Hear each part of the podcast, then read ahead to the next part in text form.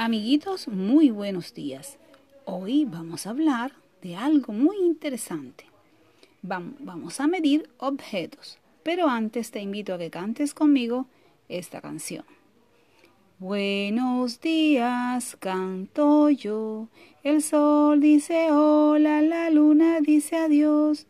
Buenos días, canto yo. Hay que levantarse, el día ya empezó. Buenos días, canto yo.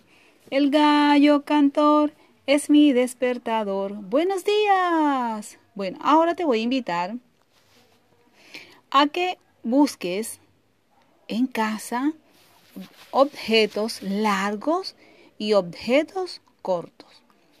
Vas a mirar, vas a agrupar los largos en un lado y los cortos en otro lado y los vas a nombrar. Vas a ir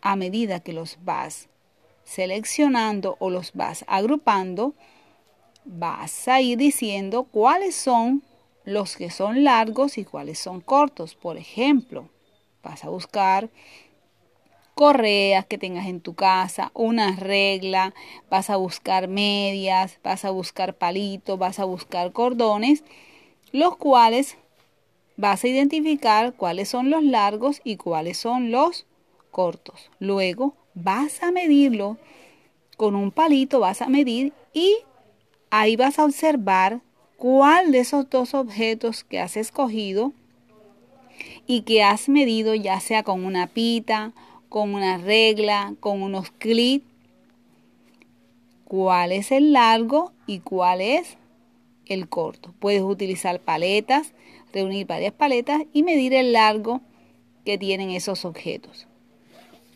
Busca plastilina y vas a modelar dos serpientes, una larga, otra corta.